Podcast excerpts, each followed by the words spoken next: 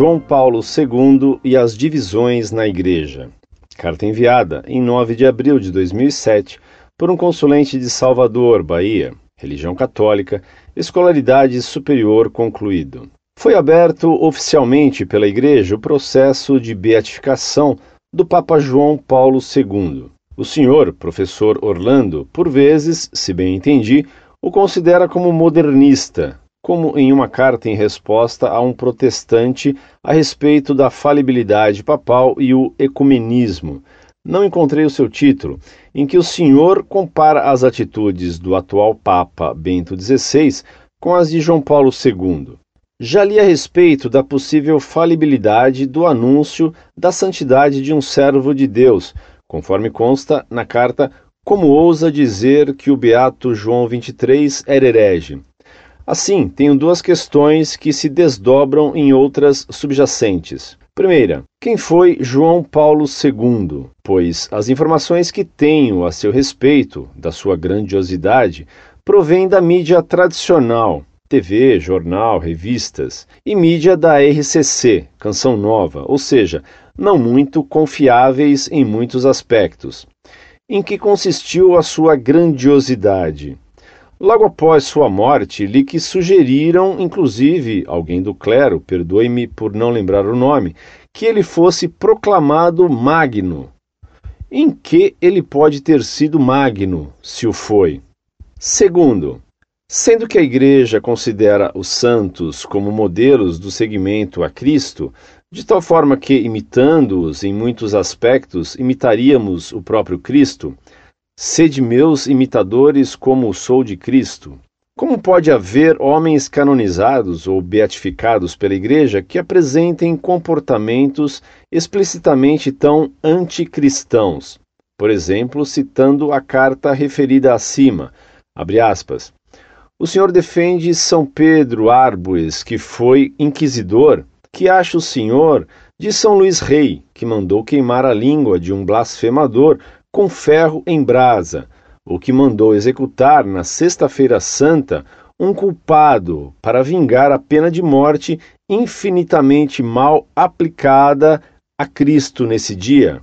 Que acha o senhor da frase de São Bernardo, que, pregando a segunda cruzada em Vezelé, citou a Sagrada Escritura dizendo: Maldito aquele que não ensanguentar a sua espada. Ouvi dizer, inclusive, que há santos que poderiam nem sequer existir. Me parece que é o caso de Santa Cecília e de São Jorge.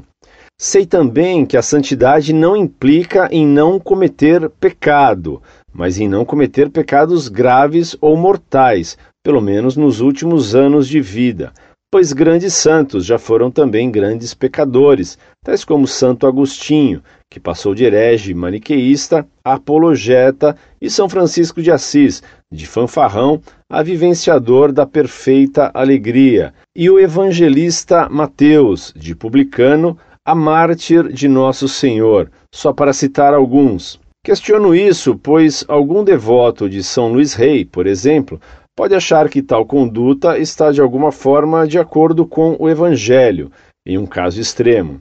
E mais, como podemos saber se os santos são de fato santos, como por exemplo São João Bosco e o grande São Luís de Montfort?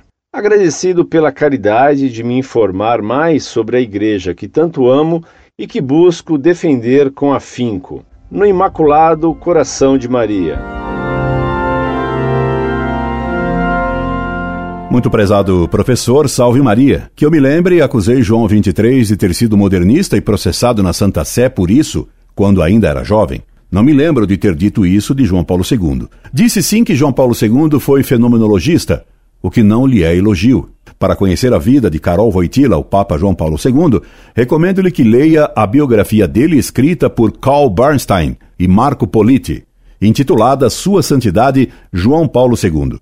Possuo a edição francesa desse livro, mas sei que existe edição em língua portuguesa. Essa obra permite ter uma visão bem mais objetiva de João Paulo II do que a produzida pela mídia para uso do público. Sem dúvida, o Papa João Paulo II foi um homem de grande personalidade e que arrastava multidões por sua simpatia pessoal. No Vaticano se diz hoje que ele enchia as praças e esvaziava as igrejas. Basta fazer a conta dos católicos que passaram para o protestantismo durante o governo desse Papa, que morrendo deixou a igreja muito dividida. Teologia da libertação contra a RCC, sede vacantistas de vários naipes e de vários antipapas e tradicionalistas de inúmeras matizes. Neocatecumenato contra todos e todos contra Kiko e Carmen. Arautos contra TFP e a favor de tudo e de todos e TFP contra tudo e contra todos. Padre Marcelo Rossi contra Padre Jonas Abib e Padre Jonas contra outros grupos da RCC, todos disputando fiéis e verbas no campeonato dos carismas e do dinheiro. E assim por diante.